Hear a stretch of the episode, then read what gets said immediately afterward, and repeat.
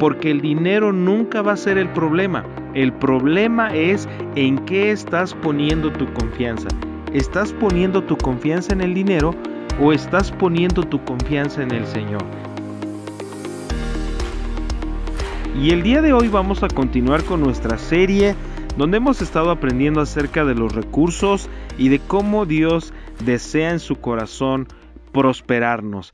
Si tú y yo miramos a nuestro alrededor, el dinero siempre tiene poder en este mundo. Nos va a capacitar para hacer cosas que de otra manera no pudiéramos hacer e incluso nos da un nivel de respeto y de autoridad. Pero si no somos cuidadosos, uno de los peligros es que podríamos comenzar a confiar más en el poder del dinero que en el poder de Dios. Jesús nos conoce y mira lo que nos enseña en las Escrituras. En Mateo 6, 19 al 21 dice, No os hagáis tesoros en la tierra, donde la polilla y el orín corrompen, y donde los ladrones minan y hurtan, sino haceos tesoros en el cielo, donde ni la polilla ni el orín corrompen, y donde los ladrones no minan ni hurtan, porque donde esté vuestro tesoro, allí estará también vuestro corazón.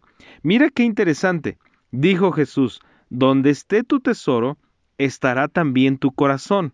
O lo que pudiera significar en el tema que estamos hablando es que donde tú gastas el dinero es lo que más atesoras en tu corazón. Así que quiero animarte a que puedas darte cuenta que Dios a través de todo lo que hemos estado aprendiendo, Él está procurando que tú pongas tu confianza en Él, que dependas totalmente de Él porque el dinero nunca va a ser el problema. El problema es en qué estás poniendo tu confianza. ¿Estás poniendo tu confianza en el dinero o estás poniendo tu confianza en el Señor?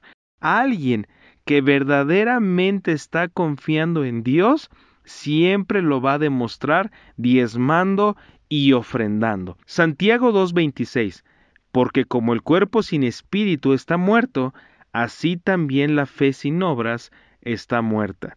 Demostramos nuestra fe, nuestra confianza en las promesas de Dios actuando en base a lo que creemos. Dios sabe que todos nosotros, sin excepción, somos vulnerables al temor en el área de las finanzas. Por eso es que Él hizo tantas promesas para hacernos prosperar cuando confiamos en Él. Los que sirven al dinero se van a volver esclavos de Él, pero siempre vas a encontrar en la Biblia ejemplos de cómo Dios bendice a aquellos que le sirven y cómo los bendice abundantemente. Si pones toda tu confianza en lo que el dinero puede hacer, en lugar de lo que Dios puede hacer, cuando tú te encuentres en una situación difícil donde el dinero no la pueda resolver, sentirás que el mundo se te viene encima. Por eso es que Dios desea que cada uno de nosotros ponga toda su seguridad y toda su confianza en Él. Ahora bien, hay personas que piensan de esta manera, quiero dar, quiero diezmar, pero no puedo, yo necesito ese dinero. Eso significa que tu esperanza está en el dinero y no en Dios.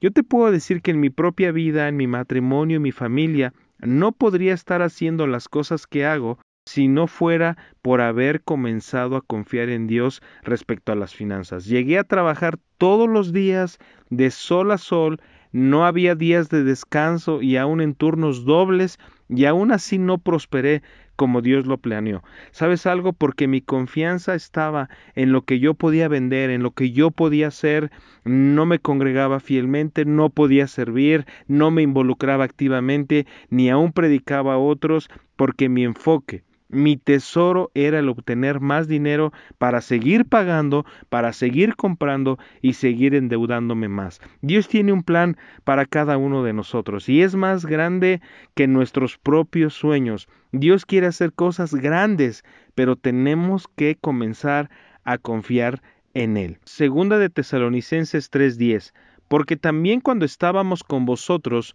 os ordenábamos esto, si alguno no quiere trabajar, tampoco coma. Este versículo nos enseña algo, que no todo el que tiene problemas financieros es flojo, pero la gente floja por lo general siempre tiene problemas. Ellos siempre están buscando una salida fácil. El objetivo de la prosperidad que viene de parte de Dios no es obtener dinero de cualquier manera. Siempre esas personas están maquinando qué hacer para obtener dinero, pero no ponen su fe en Dios para que Él bendiga su trabajo todos nosotros tenemos que ver al dinero solo como una herramienta. Es la bendición de Dios y el favor que Él tiene sobre nuestras vidas lo que nos hace prosperar.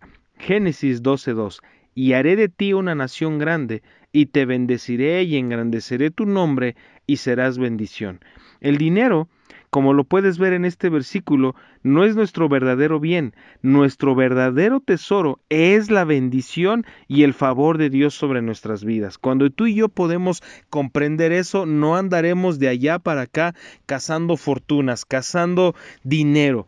Dios es el que nos da el poder para hacer las riquezas. Deuteronomio 8:18. Sino acuérdate de Jehová tu Dios, porque Él te da el poder para hacer las riquezas, a fin de confirmar su pacto que juró a tus padres, como en este día. Dios es la fuente de nuestra prosperidad.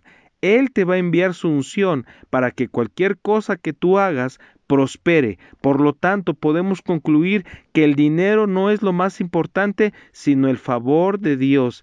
Ese es nuestro tesoro. La bendición y favor de Dios son nuestro verdadero patrimonio. La bendición de Dios sobre la vida de Abraham no solo lo afectó a él, sino a toda su descendencia. Dios no solamente quería darle una casa o suplir sus necesidades. En Génesis 12.3 dice, y serán benditas en ti todas las familias de la tierra. Dios bendijo a Abraham pensando en otros, pensando en el futuro, en todo lo que Dios iba a poner en sus manos, llevaba un objetivo, ayudar a otros.